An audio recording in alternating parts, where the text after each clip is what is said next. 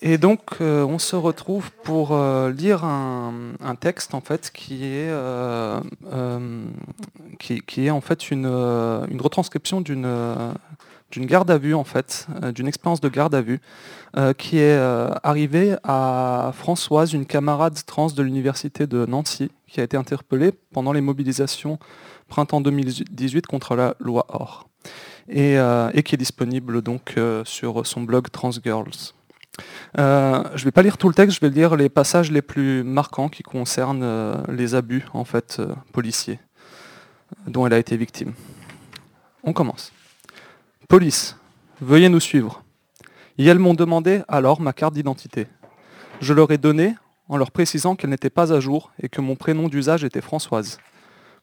Parce que, quitte à se faire arrêter, autant qu'il me genre bien pendant les interrogatoires. La réflexion du flic n'était pas à la hauteur. Bon, faudra penser à la mettre à jour alors. Mais là, on va se la jouer officielle et ce sera monsieur. Suivez-nous. Bon, en même temps, c'est des flics. Pas le summum de l'ouverture de l'esprit. Je vois le type que j'avais accompagné qui sort des WC. J'ai juste le temps de lui dire de prévenir les autres avant d'être emmené. J'arrive donc à la voiture de police. Je monte dedans, puis un flic débarque. Un petit gars, j'embarquais, qui se prenait vraiment pour un cow-boy est venu me voir, il m'a pris mon téléphone, que les autres flics m'avaient un peu laissé, et l'a balancé à l'autre bout de la voiture avant de me sortir. Eh ben, maintenant, tu fais moins la belle Moins la belle que tout à l'heure. Hein. C'est une remarque gratuite d'un niveau assez affligeant. La voiture démarre et me voilà emmené jusqu'au commissariat Lobo, où je me sentais très mal sur le coup. Je ne savais pas comment réagir. Je n'ai jamais eu affaire à la police par le passé. Je stressais, mais j'essayais de ne pas le montrer. Le seul petit moment de bonheur fut quand j'entendais à la station de la police qu'un cortège de manifestants et manifestantes se dirigeait vers le commissariat. Je me sentais soutenu à ce moment. Me voilà donc arrivé devant ce lieu. Je croise alors une camarade, elle aussi attrapée par la police. Nous nous mettons alors à chanter, toutes les deux, toutes les chansons révolutionnaires que nous connaissons. Je me sentais moins seul déjà. Vint ensuite le moment de la fouille. Nous voilà séparés à peine le temps de se faire un câlin, on nous arrache l'une à l'autre. J'entre dans la salle avec le flic qui m'a arrêté. Et revoici le cow-boy qui entre. Il fouille mes affaires, regarde ma carte d'identité, puis s'exclame Ah, mais c'est un mec en fait Je vais pouvoir le fouiller. Sur un temps qui, transpirait la crasse et la vulgarité, il s'exécute donc. J'essaie de penser à autre chose. Après cela, le premier flic qui m'avait accompagné devant, euh, sa collègue à qui il a montré ma carte. Euh, alors, après cela, le premier flic m'a accompagné devant sa collègue, à qui il a montré ma carte, en lui précisant au passage C'est un monsieur, enfin un monsieur madame, quoi. Je crois que c'est difficile de faire plus maladroit et plus gênant comme remarque. Son collègue, le cow-boy, sortant de la salle, se mit devant moi et me regardant avec un air circonspect, me dit ceci Tu fais flipper, toi, hein T'as une gueule qui fait flipper. Le premier flic m'emmène dans ma cellule, une pièce sans toilette ni lavabo où je n'ai trouvé rien d'autre à faire que chanter l'international en boucle pour me passer le temps. Je pensais que les vitres étaient insonorisées jusqu'à ce que j'entende un grand Ta gueule de l'autre bout du couloir. Un des seuls moments drôles, je crois. Après une demi-heure passée à chanter, un flic vient me chercher. Il m'emmène voir mon avocate avant l'interrogatoire. Ce fut un moment difficile pour moi. J'ai pleuré pendant que j'étais avec elle. Je savais que la garde à vue allait être longue et éprouvante, que les remarques allaient continuer, que je risquais de craquer. Je stressais. Elle m'a un peu réconforté, puis nous nous sommes rendus dans la salle d'audition. Je vais passer vite sur cette partie qui se résumait à une suite de questions sur l'événement auquel je ne donnais comme réponse que le silence. Même aux questions les plus anodines, je ne parlais pas. J'ai peur de m'emporter ou de craquer. Une fois ce moment chiant passé, je sors de la salle et j'entends derrière moi des gens qui parlent. Eh, tu penses que c'est une meuf ou un mec? J'arrive aussi à entendre deux ou trois mots dont je ne préfère pas me rappeler, ainsi que des allusions sur mon poids. Me revoilà dans le couloir vers ma cellule. À ce moment, un vieux type sort de la salle et demande aux flics si j'ai déjà passé les tests ADN.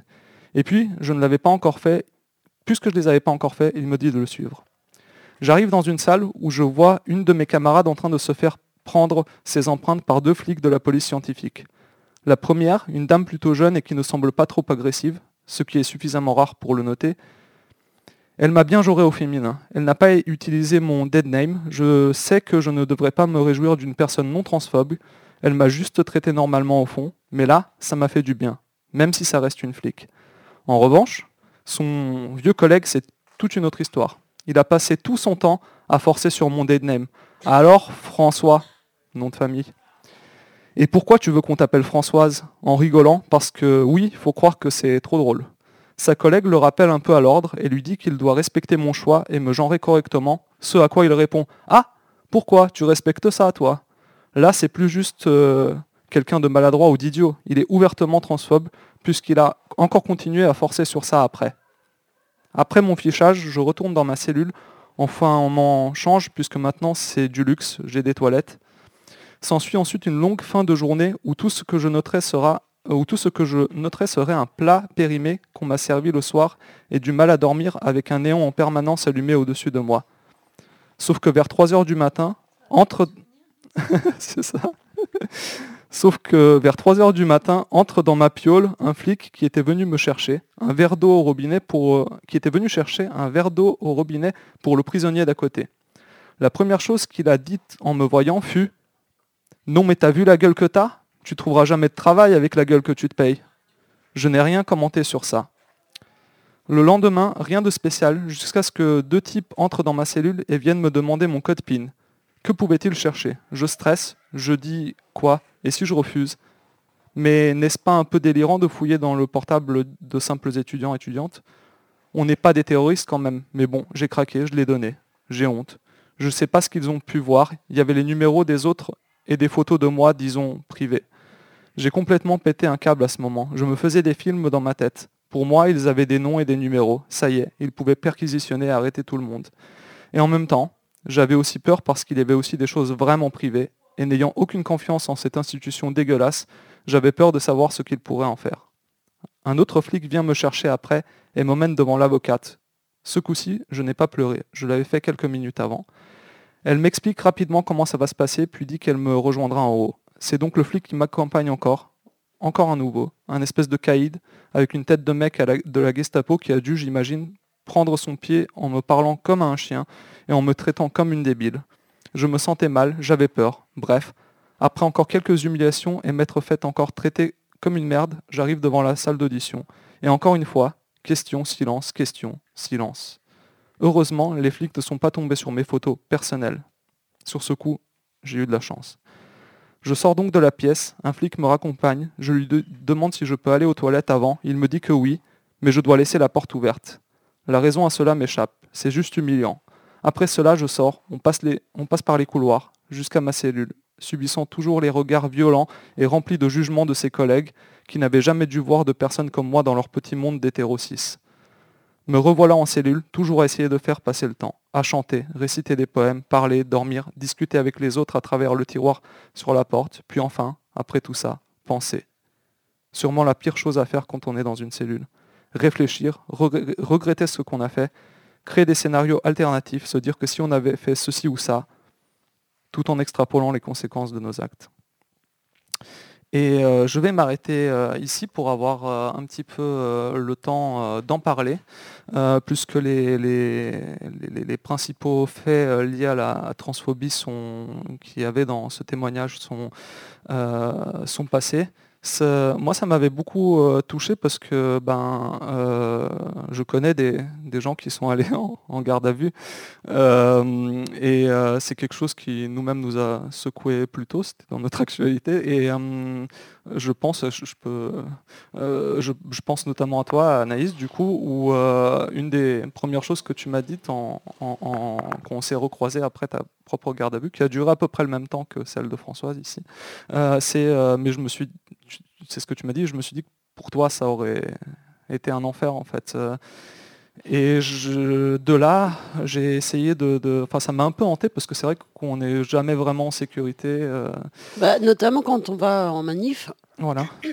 C'est vrai que je me dis, euh, je me dis que, euh, vraiment, il faudrait pas que, qu'il t'arrête quoi. Mm. Vraiment, il faudrait pas que, tu passes du temps en garde à vue parce que parce que tout est tout joue sur la, l'humiliation et la, destruction du, de son de sa comment comment on pourrait dire ça de sa gouverne son, de sa contenance même de sa contenance ouais. et que là ils auraient beau jeu de mm. taper dessus euh, Enfin, alors moi je voulais aussi ajouter un truc parce qu'on on ne luttera, je pense, jamais assez contre la novlangue. Euh, c'est pas une audition, c'est un interrogatoire. C'est effectivement. Et ils nous font croire que qu'on est entendu, mais en fait on est euh, interrogé quoi. Oui, on est. Bah c'est ça. Euh, c'est effectivement c'est. Faut faire gaffe aux termes qu'on utilise. Je suis tout à fait d'accord. Euh, mais pour euh, revenir du coup sur tes propos euh, qui m'ont marqué, puisque je prends conscience de, ça, je me, du fait qu'on peut se faire arrêter en manif maintenant de plus en plus gratuitement et depuis un certain temps, j'ai voulu chercher des témoignages et ça, me hantait un petit peu. j'ai commencé à m'intéresser à la transphobie dans des institutions, notamment les institutions gouvernementales, la, police, comment ça se passe dans un tribunal, et ça j'aurai l'occasion d'en reparler un autre jour. Et puis même aussi euh, quand on a affaire à des médecins, donc ça aussi j'en mm. parlerai. Et je suis tombé, j'ai pas trouvé beaucoup de témoignages, je suis tombé sur, euh, celui-ci et qui confirmait euh, ça, c'est-à-dire qu'il y a une entreprise de, de, de de, destruction de, de, l'autre, mais qui est. Mais en fait, ce qui m'a choqué dans ce témoignage, c'est que ça touche à des choses qui sont tellement essentielles et primordiales liées à l'identité que ça euh, devient euh, quelque chose de, de, de, moralement euh, pas tenable. Quoi. Enfin, là, la police se rend coupable d'un truc, je pense que, qu'elle ne mesure pas. Mm. À, quel point, en fait, c'est important pour une personne transgenre pour qu'elle puisse simplement se sentir comme un être humain, de ne jamais remettre en, cause euh, ça, parce que ça nous fait, euh, soit on s'effondre, soit, enfin c'est littéralement une destruction psychologique. C'est comme, c'est marrant parce qu'on parlait d'effacement tout à l'heure. Euh, quand, on parlait de, confinement, déconfinement. Et là, y a, je, sens un truc comme ça qui c'est, n'existe pas en fait. Tu, es effacé. Quoi. Ça, bah, ça t'efface euh, complètement puisque ça, et ça j'ai déjà eu peut-être l'occasion de le dire même à la centrale, mais c'est toujours bon de le rappeler, c'est que euh, mégenrer une personne trans, c'est lui refuser euh, son identité réelle pour lui coller une identité qui, certes, l'a suivi un certain temps dans, sa vie, mais cette identité qu'il a suivi euh, un certain temps dans sa vie, la personne est complètement en rejet par rapport à ça. C'est une identité qui n'existe pas. Et en fait, c'est, c'est pas seulement... Euh, c'est complètement détruire la personne. C'est euh, la renvoyer, pas la réduire à l'état d'une femme trans, puisqu'on lui dit t'es pas une femme, c'est lui coller une identité qui n'existe pas et du coup l'annihiler complètement. Ça annihile la personne. Euh, et, c'est un sentiment, je ne sais pas si un jour je pourrais le ou une personne trans pourra le traduire à quelqu'un qui n'a pas cette euh, sensation. Et heureusement pour les gens qui euh, c'est pas un truc que c'est un truc que je souhaite à personne, mais en fait c'est une violence qui est vraiment euh, extrême, c'est comme mourir euh, sur le coup. Bah, quand on te dit que tu n'existes pas, oui, tu, parce que les, personnes si, c'est, en tout cas moi, c'était plutôt d'essayer de, me convaincre que, que j'étais complètement isolée, qu'il pouvait tout m'arriver, mais j'avais pas c'était j'étais coupée de, de, l'extérieur j'étais tout d'un coup complètement seule et j'étais coupée de l'extérieur. Mais j'existais. Oui.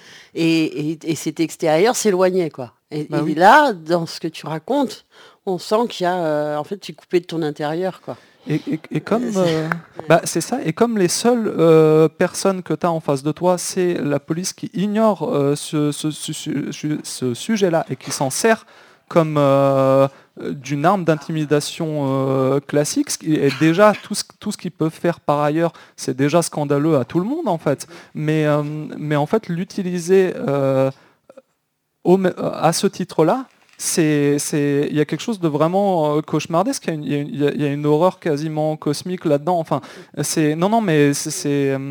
mais tu veux dire que ça dépasse le. Ouais, c'est ça. ça c'est vraiment, en fait, c'est vraiment nuire à quelqu'un, mais, mais à, un mm. niveau. Euh, enfin, j'ose pas dire le mot criminel parce que, mais c'est, mais c'est techniquement, c'est, ça reste un. Bah, on peut peut-être rapprocher ça de la torture. Ouais, c'est, tout à fait, c'est plus ça. Voilà. Ouais. Mm. Sur ce que tu es en fait. Oui, oui. Voilà, pas sur tes pensées, sur euh, tes avis politiques ou, ou euh, social, ou tu es un parasite parce que tu es au chômage. Là, c'est en fait toi. Ouais, c'est. je vais détruire toi quoi, en tant qu'être humain. Quoi, en fait. Après, quand tu dis qu'ils ne, ils ne mesurent sans doute pas la portée, euh, je- je- ils n'ont peut-être pas les outils intellectuels Non. pour mesurer ça. En revanche, ils ont suffisamment de sadisme Oui. pour, euh, Et, et- et surtout que ça pour ne... s'en féliciter. C'est pour s'en féliciter effectivement et puis surtout ils ont euh, un, un- boulevard pour le faire en fait c'est autorisé en fait c'est comme si ça rentrait dans le cadre d'ailleurs le mot est horrible hein, mais, mais ce, euh, le monopole de la violence légitime qu'on qu'on- concept qu'on trouve chez Max Weber euh, qui, qui a euh, ça rentre dans le cadre d'une violence légitime euh, ce qui est déjà un concept très problématique mais euh, comme une autre quoi et hum, et, et c'est vrai que là, on, on sent que ça. Euh, Et ça rejoint cette loi euh, donc de, de protection de la haine. Pour la bien nommer, euh, qui, qui vient de passer. euh, voilà. bah, c'est c'est ça. On va continuer sur euh, la question féministe juste après. Tout à fait.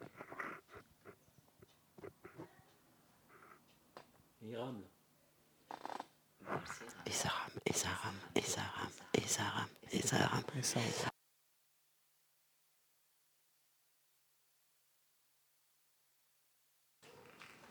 Et ça, rame, et ça rame, et ça rame plus.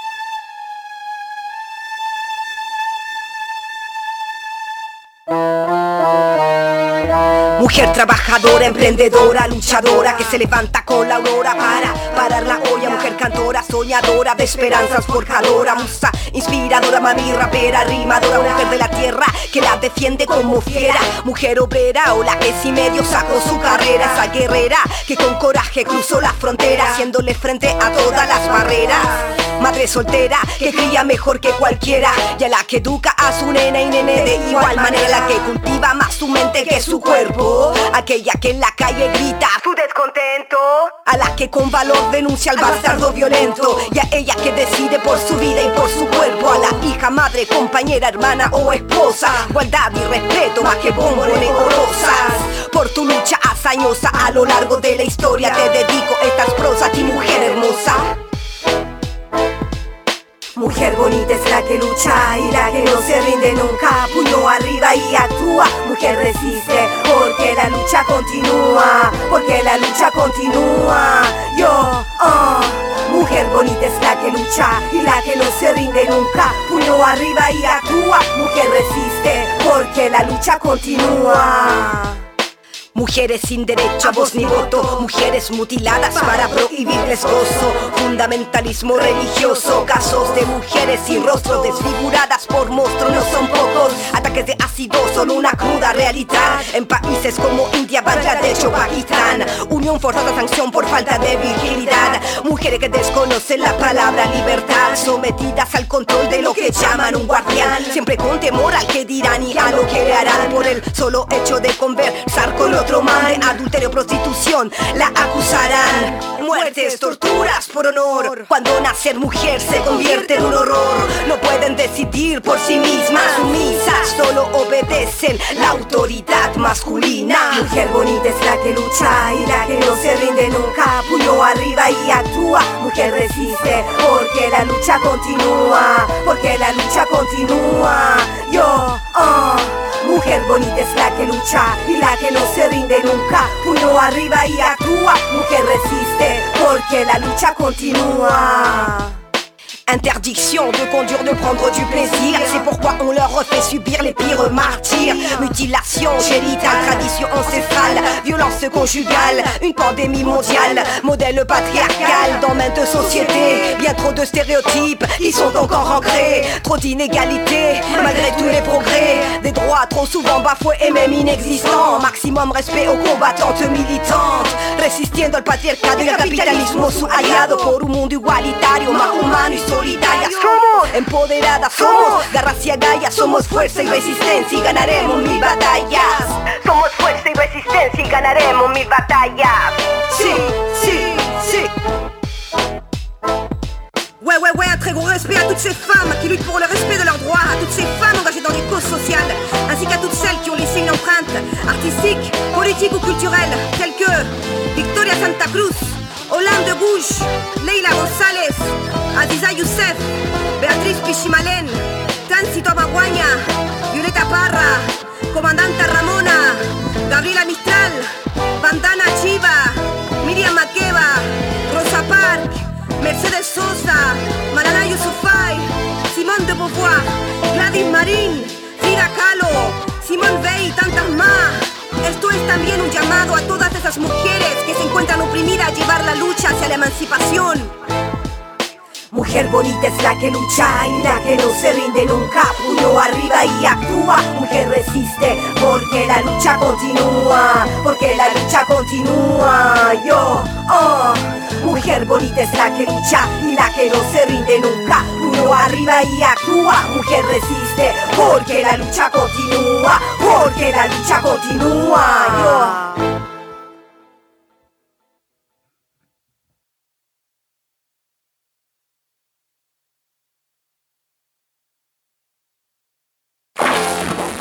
La centrale.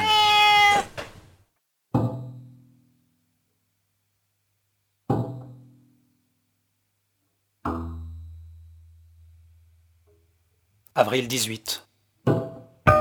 On est dans la voiture et tu veux me montrer le barrage là, sur la gauche de la route, dans la vallée. On s'arrête.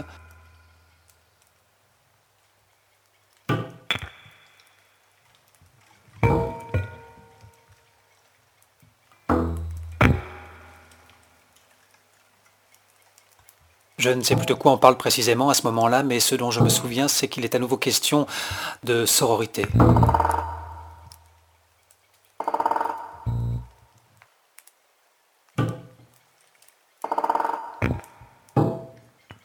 Sororité, on se dit que toi et moi, peut-être, on a besoin de quelque chose comme ça, quelque chose qui ne soit pas une relation femme et mari, mais frère et sœur, et puis non, non, même pas ça, non. Une relation frère et sœur, non. Nous, on aurait peut-être besoin d'une relation de sœur.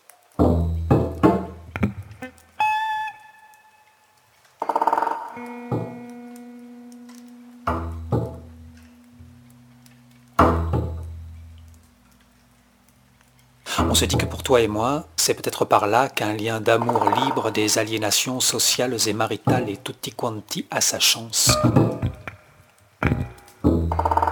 Sortant de la voiture, je vois au sol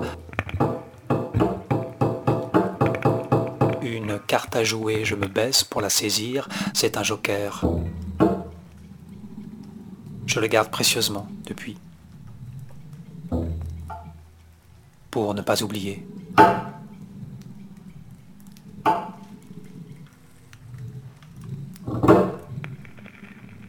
Avril 19.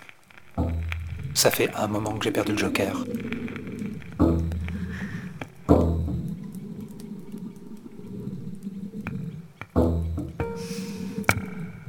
Avril 20. Un matin, je vais m'asseoir au soleil sur le perron de la porte devant la maison, thé noir dans une tasse blanche, thé noir dans un thermos rouge, grande tristesse partout dans le corps qui envahit tout, qui empêche tout.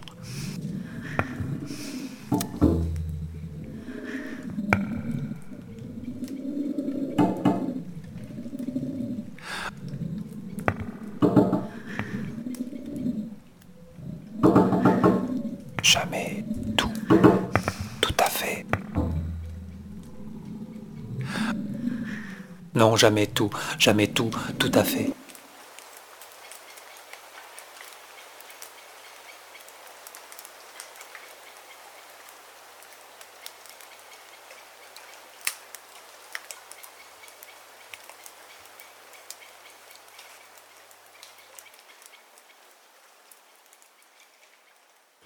Sororité de Benoît Cancoin, Marc Perrin et Xavier Saïki. Mesdames, Messieurs, et les autres. Au milieu des tirs croisés autour des politiques de harcèlement sexuel, je voudrais prendre la parole en tant que contrebandier entre deux mondes, celui des hommes et celui des femmes, ces deux mondes qui pourraient très bien ne pas exister mais que certains s'efforcent de maintenir séparés par une sorte de mur de Berlin du genre Pour vous donner des nouvelles depuis la position d'objets trouvés, ou plutôt de sujets perdus pendant la traversée.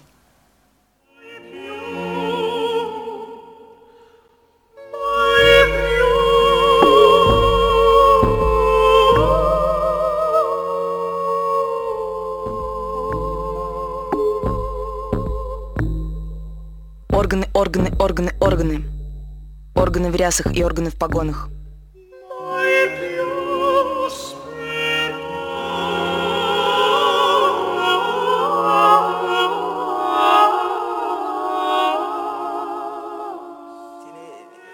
va al médico y eh, el equipo de Stoller, que es, el, como sabéis, uno de los equipos fundamentales que va a conceptualizar la intersexualidad y la transexualidad, le diagnostica intersexualidad. En 2005, dans un texte intitulé Biopolitique du genre, Béatrice Preciado parlait d'Agnès. Y a mí me gusta siempre mirar a Agnes ¿no? como, como esa especie de, de cordero que se infiltra en la manada de los lobos. ¿no? Car rare d'intersexualité d'après l'équipe médicale qui l'a d'abord diagnostiquée, Agnès raconte ensuite comment elle a pris en cachette les œstrogènes prescrits à sa mère.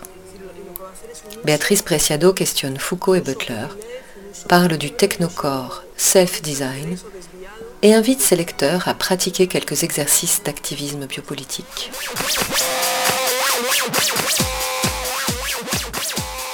La philosophie moderne, peut-être depuis le jour où Kant a posé la question euh, Was ist Aufklärung C'est-à-dire, qu'est-ce que c'est que notre actualité? La philosophie a acquis là une dimension où que s'est ouverte pour elle une certaine tâche qu'elle avait ignorée ou qui n'existait pas pour elle auparavant, et qui est de dire qui nous sommes, qu'est-ce qu'est notre présent, qu'est-ce que c'est que ça aujourd'hui?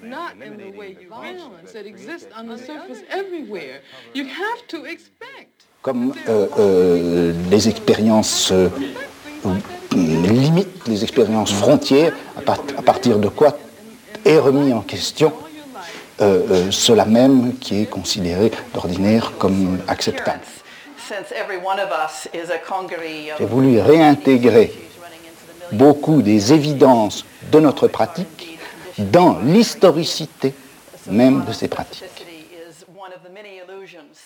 Les déchoir de leur statut d'évidence pour leur redonner la mobilité qu'elles ont eue et qu'elles doivent toujours avoir dans le champ de pratique. Un des gestes de la déconstruction consiste en particulier à ne pas naturaliser, à ne pas faire comme si ce qui n'est pas naturel était naturel, comme si ce qui est conditionné par l'histoire, par la technique, euh, par l'institution, par la société, était une donnée naturelle. La figure du philosophe pour moi, et c'est pourquoi aussi je, suis, je déconstruis la philosophie, la figure du philosophe est une figure masculine. Et c'est ça mon problème, parce que toute la déconstruction du phallogocentrisme, c'est la déconstruction de ce qu'on appelle la philosophie en tant qu'elle a été liée de- depuis toujours à une figure masculine et paternelle.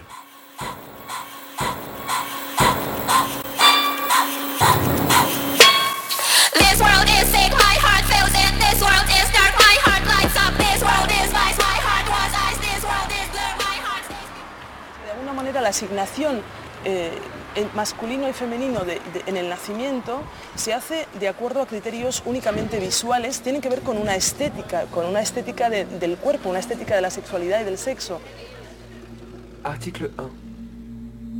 La société contrasexuelle décrète l'abolition des dénominations masculin et féminin correspondant à des catégories biologiques, homme-femme, mâle-femelle, sur la carte d'identité et dans les procédures administratives en général. Les codes de la masculinité et de la féminité deviennent des registres ouverts à la disposition des corps, des sujets parlants, dans le cadre de contrats consensuels temporaires.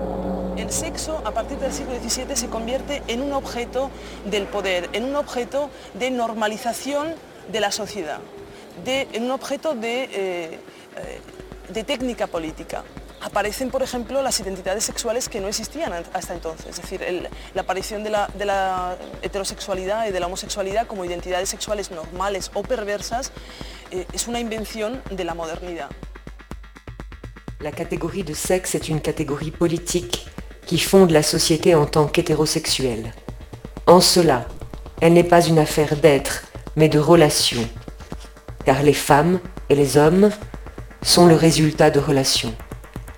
La catégorie de sexe est la catégorie qui établit comme naturelle la relation qui est à la base de la société hétérosexuelle et à travers laquelle la moitié de la population, les femmes, sont hétérosexualisées. La fabrication des femmes est semblable à la fabrication des eunuques, à l'élevage des esclaves et des animaux, et soumise à une économie hétérosexuelle. Car la catégorie de sexe est le produit de la société hétérosexuelle qui impose aux femmes l'obligation absolue de la reproduction de l'espèce, c'est-à-dire de la reproduction de la société hétérosexuelle. L'obligation de reproduction de l'espèce qui incombe aux femmes est le système d'exploitation sur lequel se fonde économiquement l'hétérosexualité.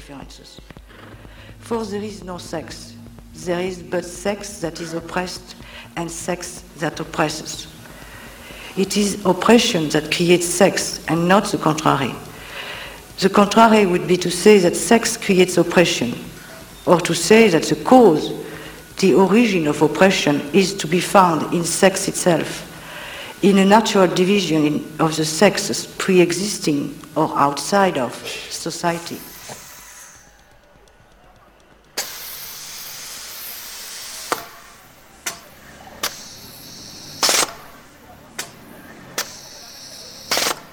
La testosterona no la encontramos en libre mercado, es decir, la testosterona está hoy todavía regulada, su acceso está regulado eh, por un, un, conjunto de sistemas eh, políticos estatales. Y hay que pasar um, una serie de criterios um, que tienen que ver con la psiquiatría eh, transexual para poder acceder a, a la testosterona va a ser una hormona fundamental porque es uno de los enclaves biopolíticos más importantes. Es, una de las hormonas que tiene que ver con la construcción biopolítica de la masculinidad y por tanto eh, una hormona que ha estado hasta ahora en una citadela prácticamente, en, como una fortaleza biopolítica.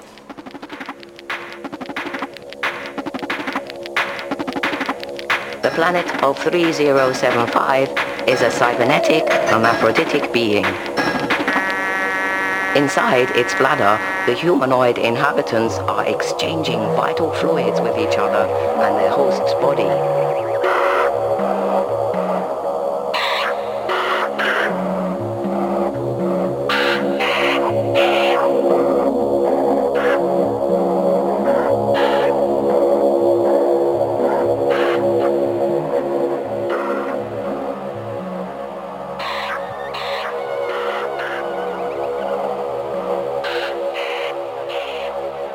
Le corps d'Agnès n'est ni la matière passive sur laquelle agissent une série de dispositifs biopolitiques de normalisation du sexe, ni l'effet performatif d'un ensemble de discours sur l'identité.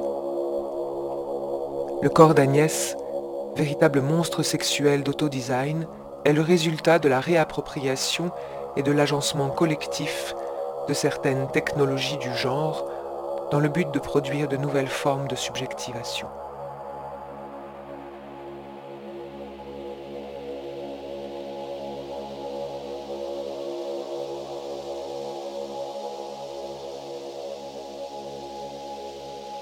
Quand, euh, devient trans. Et donc, des coups, euh, euh, on est aussi forcé par, par, un régime politique du genre de la sexualité à choisir un camp. on devient beaucoup plus conscient de ces frontières des genres. C'est comme si tout d'un coup, en fait, on voyait autour de nous une énorme cartographie des frontières.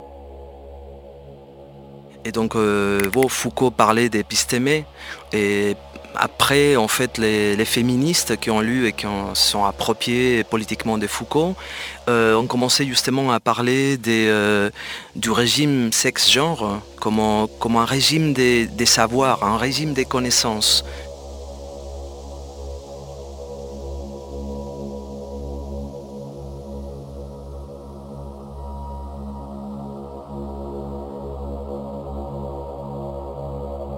I'm not talking here as men belonging to the ruling class, the class of those who are assigned to the male gender and who have been brought up as members Aunque of the governing class. To those who are given que the right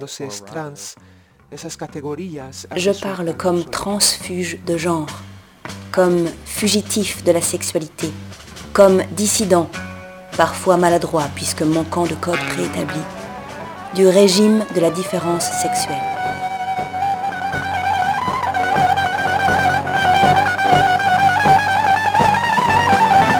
Talking as a gender renegade. I'm talking as a gender renegade.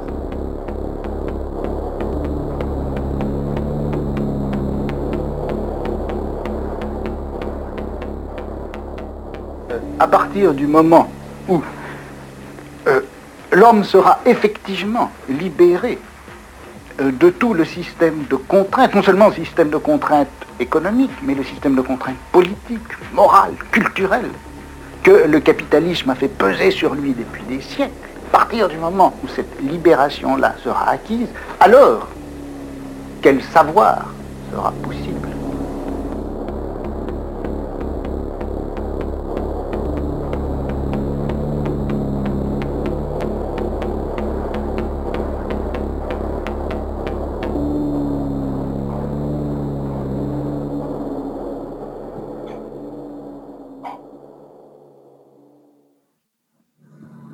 Et vous êtes sur la centrale, c'était une pièce sonore un petit peu expérimentale, peut-être pas finie, peut-être finie, mais c'est comme ça, sur euh, euh, Paul B. Preciado, un philosophe transféministe. Il y a plein de choses de lui, des, conférences, euh, des cours, etc. Ses textes aussi en tant que commissaire curateur d'exposition. Si vous ne le connaissez pas, c'est un savant mélange de chroniques un peu avec le punch pop post-quepon, des choses très précises, sur son, un regard sur sa vie de lesbienne, d'homme trans, euh, pour nourrir sa pensée euh, transféministe.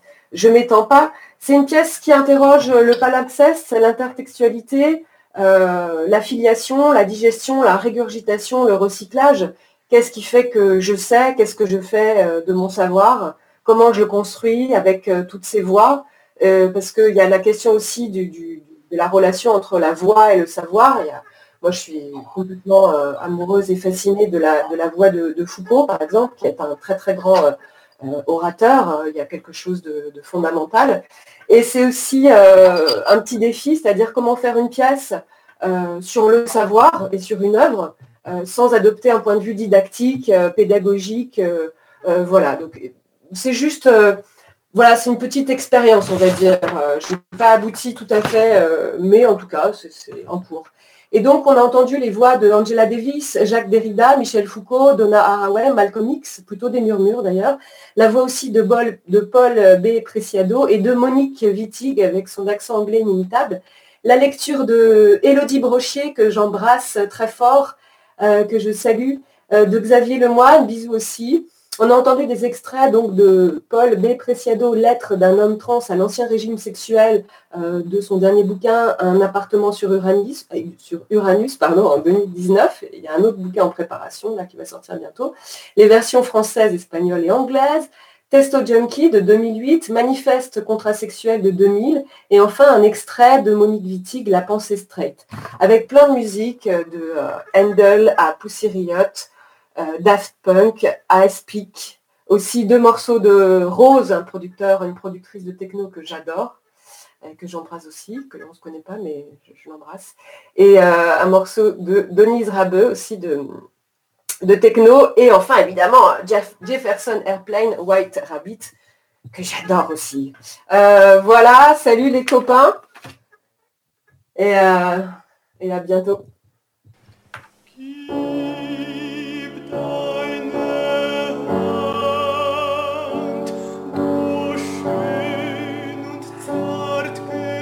C'est mon premier jour de règles. Je suis une louve dans son terrier. Mon ventre est dans une fourrure, enroulée dans des fosses au fond des vallons,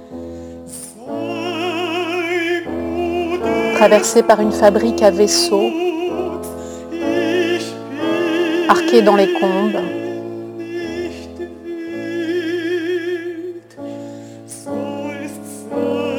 en attendant l'ère des jours d'après.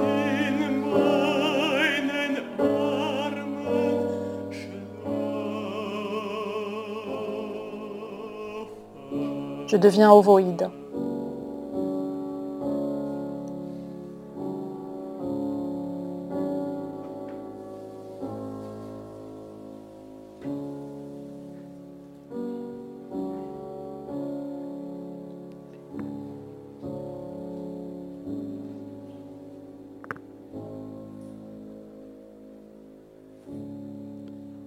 Reprends courage, je ne suis pas sauvage. C'est un texte de Séverine Delrieux et mis en onde par, euh, par nos soins.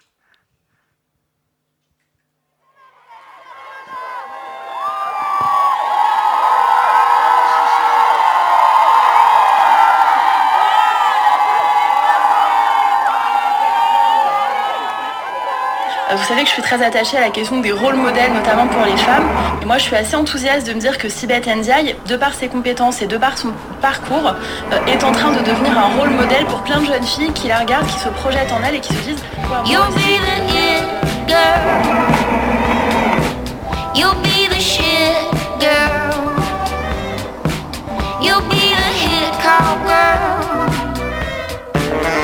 be the girl.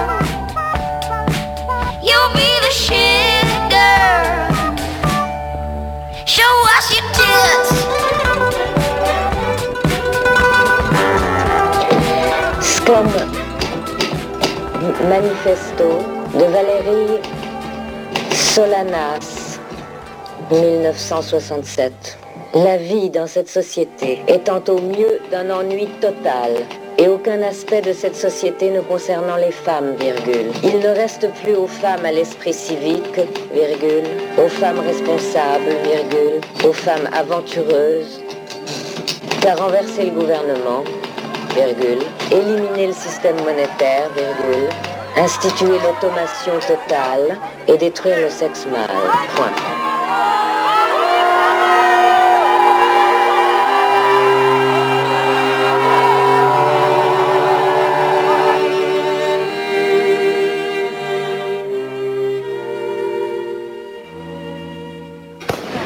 conditionnées à servir les autres et à ne pas s'occuper d'elles-mêmes.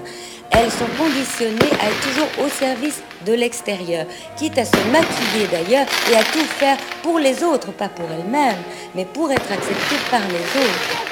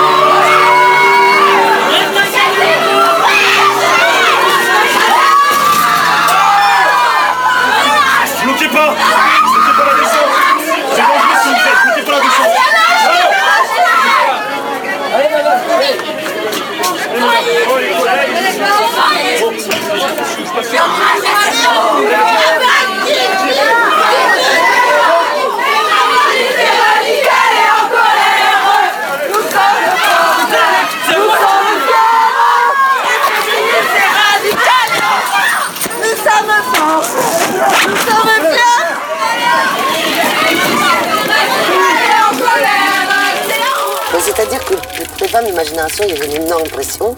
Si vous n'étiez pas mère, vous n'étiez pas une vraie femme. Et euh, ben, je, tenais à être une vraie femme, et c'est comme ça que je me suis retrouvée avec des enfants. Mais sinon, euh, non, je voulais pas d'enfants.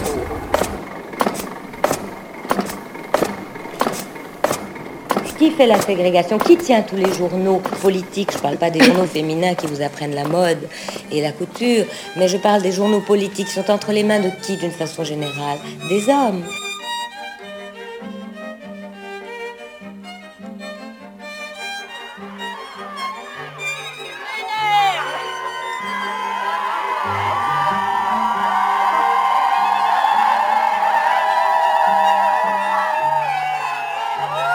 ségréguer les femmes.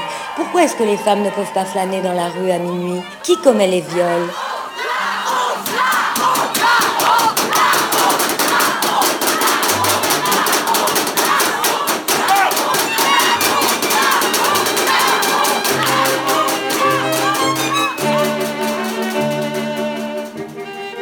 Nous avons appris depuis 1955 et avec Rosa Parks que les sièges de transport en commun sont politiquement plus dynamiques que les chaises parlementaires. Samedi dernier, j'ai assisté dans le métro de République à une scène qui pourrait être comparée en termes d'efficacité performative pour construire un sujet politique à celle où la citoyenne Parks a refusé de laisser sa place à un passager blanc dans le bus de l'Alabama. Samedi dernier, dans un wagon de métro rempli principalement d'hommes d'âge moyen et blanc revenant de la manifestation de Gilets jaunes, une adolescente tenait une pancarte dans laquelle on pouvait lire Vous gérez nos clitoris aussi mal que la planète. Devant les rires et les commentaires plus ou moins grotesques des Gilets jaunes, l'adolescente non seulement n'a pas abandonné sa position, mais a gardé sa pancarte visible et hissée à tout moment, jusqu'à ce que les hommes blancs se taisent.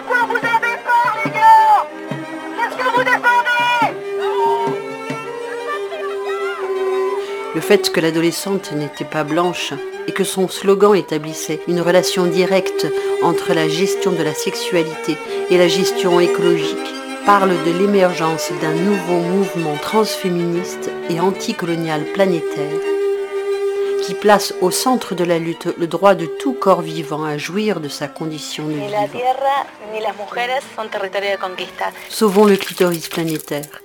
Si le féminisme disait le personnel est politique, il faudrait maintenant dire que le corporel somatique est planétaire. Figure subalterne et proie des institutions de normalisation sexuelle et de genre, de la famille et de l'école, cible centrale à la fois des processus d'expropriation sexuelle et d'exploitation capitaliste, la fille s'élève maintenant comme le nouveau corps planétaire conscient. La fille que j'étais saute de joie dans ma poitrine et se joint au combat. Désertons la guerre des samedis et sa logique nécropolitique, et rejoignons la grève des filles les vendredis, car nous sommes plus chaudes que le climat.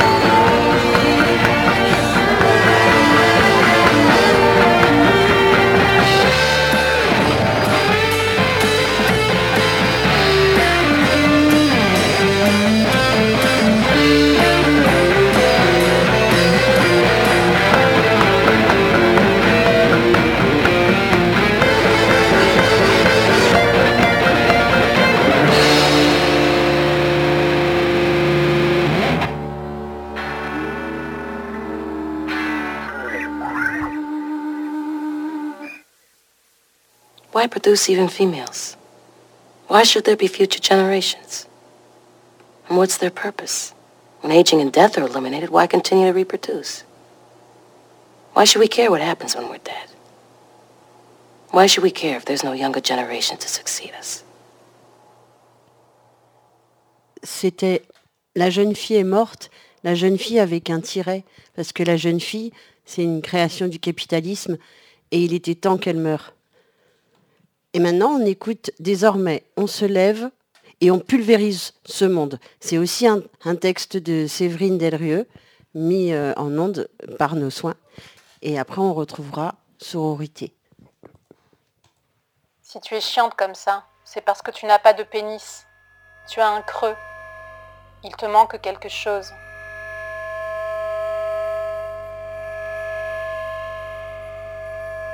C'est l'hétéro-blanc masculin patriarcal dominateur, gavé aux concepts et aux théories psychanalytiques qui s'adresse à toi. C'est le mari. Elles sont bizarres tes lèvres, ton sexe, il a une drôle d'odeur. T'as des poils sur les bras. Domination, pouvoir, contrôle. C'est un autre mari. Tes lèvres sont collées, on va les décoller. Réassignation forcée, binarité. Depuis que je suis née, j'ai toujours eu l'impression que les hommes donnent la mort. Père, mari, frère, oncle, inconnu. Je suis une femme, une mère dans une famille monoparentale.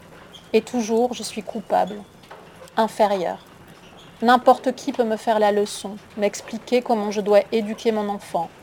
On m'explique que je fusionne avec lui. On se permet d'intervenir sur tout. Je suis une excellente mère, aimante et attentive. Aucune famille dite classique ne subit de tels harcèlements.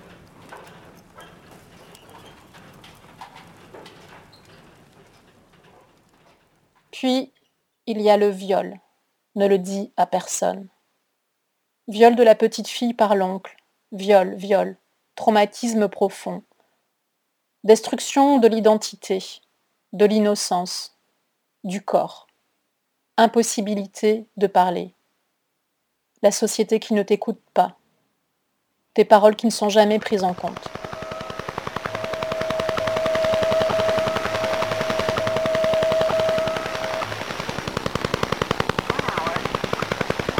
Du côté du père, hein, c'est la violence, les critiques, la non-considération poussée à l'extrême, jusqu'à m'ignorer. Ces masculinités de pouvoir définies pour donner la mort. Il fallait que je voie pour comprendre ce qui m'arrive aussi. J'ai toujours rêvé de me réveiller dans un monde où les innocents ne se sentiraient plus coupables.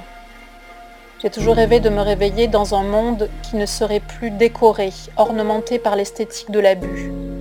J'ai toujours rêvé de me réveiller dans un monde où il n'y aurait pas la destruction de la petite fille, de la jeune fille, de la jeune femme, de la femme, de l'enfant, de la personne trans, non-binaire, homosexuelle et handi et queer. Ah, je vous vois. J'ai toujours rêvé de me réveiller dans un monde où les vies ne seraient plus volées par les FDO, tuées, violées, déchiquetées par les hommes.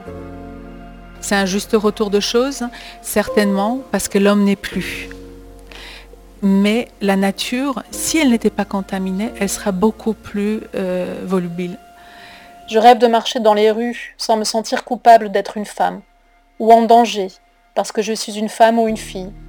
Qu'un homme ne se sente plus autorisé et en toute impunité à poser n'importe quelle partie de son corps sur mes fesses ou sur mes seins, puisque c'est une agression violente, traumatisante, un crime. Et que j'en ai été victime à plusieurs reprises, dans le métro ou ailleurs. En l'écrivant d'ailleurs, ma colère remonte.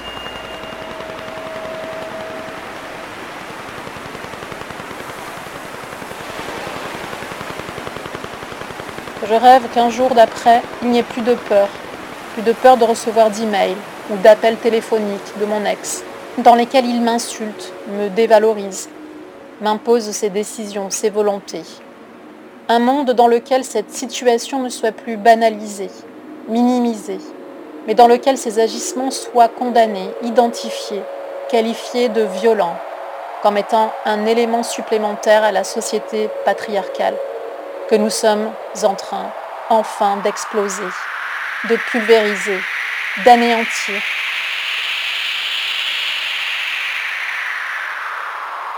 Je rêve d'un monde où je n'ai plus à me défendre contre des oppressions, où l'on me considère véritablement et d'emblée, où je n'ai plus à me battre pour choisir ma vie, où je n'ai plus à combattre pour faire respecter mes limites. Sachez-le, oui. Les jours d'après, nous ferons taire ce monde patriarcal, blanc centré bourgeois, hétéronormé capitaliste. Nous sommes en pleine transmutation, transformation, et rien ne pourra arrêter. Nous allons réussir.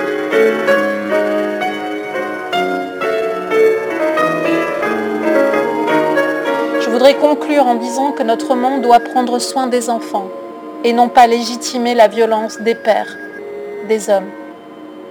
Je voudrais dire aussi que la vie est un rêve et les rêves font partie de la vie. C'est une démarche qui engendre la transformation radicale. Enfin, je remercie Paul B. Preciado, Sylvia Federici, Rebecca Solnit, Audrey Lord, Annie Ernaux, Bell Hooks.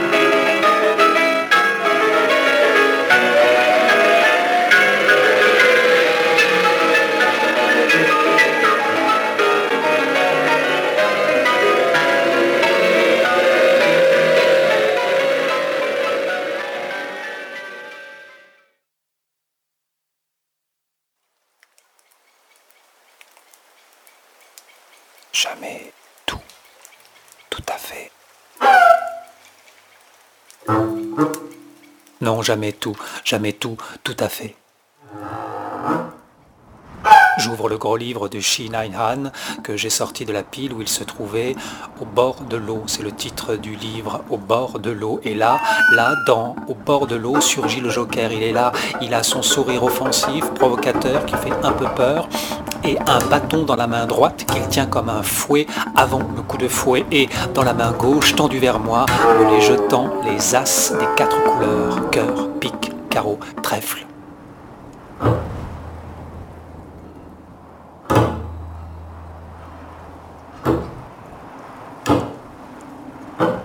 un étrange sentiment de joie surgit dans la tristesse. Un sentiment de joie à retrouver cette carte dont la perte était comme la perte d'un talisman. Je lis alors le premier paragraphe de la préface, à la page où le joker m'a sauté au nez. Je lis ceci.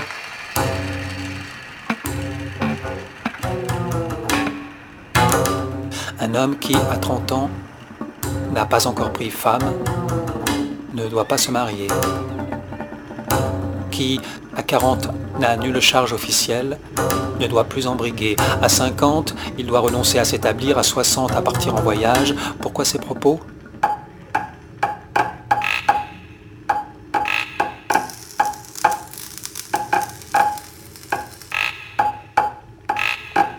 Parce que, faute de saisir le moment opportun, certaines entreprises tournent aisément court.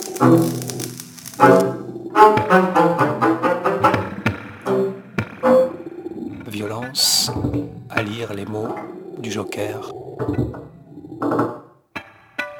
Ernesto se souvient d'un autre enfer. À 45 ans, je me retrouvais dans une forêt tout perdu vers la gauche. C'est dur de dire comment j'ai eu peur. Si ce n'était qu'à la gorge, aucune salive ne transite. Dieu sait si pourtant j'essaie de déglutir. Plus traumatisant, cela semble dur, cela étant. J'en tire quelques leçons.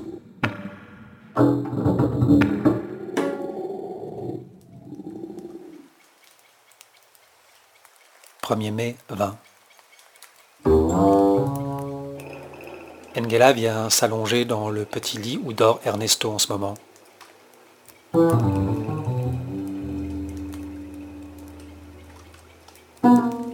Et elle se parle avec douceur. Engela parle à Ernesto de Leonora Miano qu'elle a écouté hier soir, la violence coloniale niée par les Occidentaux, les conséquences de la violence coloniale que certains occidentaux voudraient ne pas voir débarquer sur leurs territoires occidentaux. Ernesto parle à Engela de Leonora Miano, qu'il a écouté hier matin. Il faut être complète, complet pour aimer. Celle ou celui que tu aimes et qui t'aime n'est pas l'objet manquant qui vient compléter ton incomplétude. Ernesto parle de Josefa et de Ramon, de leur amour inconditionnel pour lui et de comment c'est un tel amour qu'il cherche dans chacune des relations qu'il a avec quiconque, un amour qui accueille tout de lui et qui en retour ne demande rien.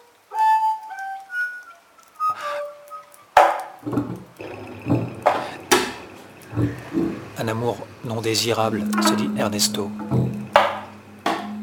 Arriverai-je jamais à désirer vivre un autre amour? Ernesto, Engela, sœur. Je ne veux pas seulement être ton ami.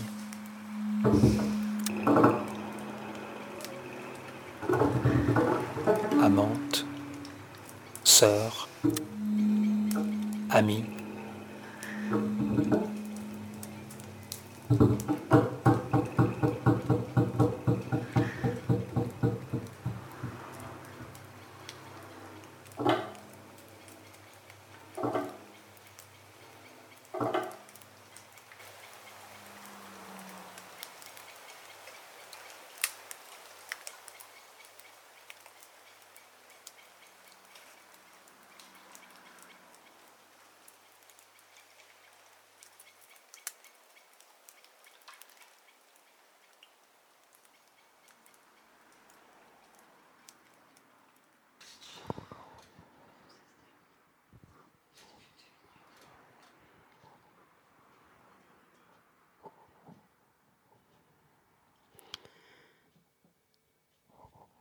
C'était Sororité, le deuxième, euh, toujours de Benoît Cancoin, euh, contrebasse, diffusion et objet sonore. Marc Perrin, qu'on connaît bien ici, nous, et qu'on aime bien, euh, au texte et à la voix. Et Xavier Saïki, à la guitare préparée et diffusion.